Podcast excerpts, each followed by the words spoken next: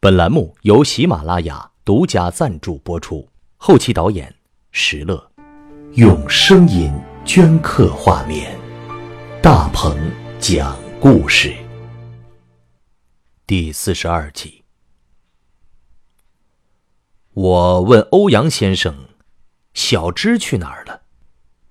他没有回答。他的眼睛突然睁得大了，伸出手指了指我的身后。当我要回过头去的瞬间，我立刻感到一阵的恍惚。眼前只有一张古老的屏风，在煤油灯下发出幽暗的反光。屏风中那个明朝的女子正在吹响手中的笛子。在古老悠扬的笛声中，一片黑暗的海水覆盖了我。直到失去了所有的知觉。清晨醒来的时候，我浑身酸痛，脑子里边嗡嗡作响。恍惚了一阵之后，我记得昨天晚上发生的一切，立刻就从这古老的房间的地板上跳了起来。啊，小智，小智！我大叫着冲下楼去，但偌大的禁室地里一个人都没有。我找遍所有的房间，只看到一层薄薄的尘埃，似乎很久都没人住过的样子了。而小芝的房间里什么都没留下，除了小芝妈妈的那张照片这是怎么回事啊？小芝他们都到哪儿去了？我依然大声的叫着，但老宅里如古墓一样安静。我想起了昨天晚上的一切：小芝早已死去的妈妈，用笛子招魂的欧阳先生。这是个噩梦吗？还是一个可怕的幻觉？啊不，我不敢再想了。我冲出了进士第的大门，发现荒村总算有一些人气了。有人在家门口贴上了对联儿。对，今天已经是除夕夜了，是回家吃年夜饭的日子。我径直找到了荒村的村委会和村长，我再顾不得什么禁忌了，我向他们询问起小芝和欧阳先生的情况。村长的回答让我胆战心惊。他说：“欧阳先生早就死了，三年前因患癌症去世的，就死在进士地里。”是村长亲手把欧阳先生的尸体抬出来埋葬的，而欧阳先生的妻子是二十年前，欧阳先生去外地工作的时候病死在家中的。至于小芝，村长叹息着说：“这个女孩啊，很聪明，考上了上海的大学，可惜一年前呢。”在上海的地铁里出了意外，就这么香消玉殒了。听到这里，我的心已经凉了，我捂住自己的嘴巴，不敢大声的叫出来，我怕我当场就会发疯。金氏地里的一家三口早就死绝了，这怎么可能呢？那么我见到的小芝和欧阳先生又是谁呀？可我又不敢把这些事儿说出来，我怕村民们把我当成精神病关起来。我也不能再留在荒村了，也许这里只属于一个古老的时代，属于线装书里的怪谈。小智，我在心里轻轻的念着他，身体却匆匆离开了荒村。村口还耸立着御赐的贞节牌坊，仿佛一块巨大的墓碑。永别了，荒村。回到上海之后，我问了一位在地铁公司工作的朋友，他告诉我，在一年前的冬天。就在我签名售书那个地铁车站里，曾经出现过一起重大的事故。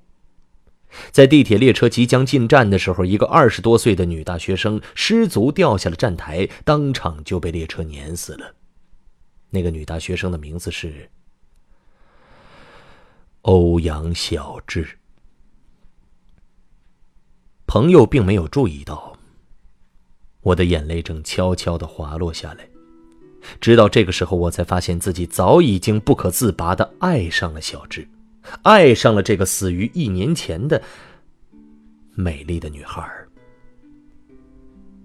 这是一个多么凄惨而美丽的故事啊！我决定把这个故事写下来，使之成为一部出色的小说。我想，如果小芝没有在签名售书那晚来到我的面前，如果他没有把我带到荒村，我将永远都无法知道这个故事。而在城市茫茫的人海中，他偏偏与我相遇了。这是他给我的恩赐。他说他喜欢我的小说。所以，他才会恩赐我一个绝妙的故事和灵感。我还能再见到他吗？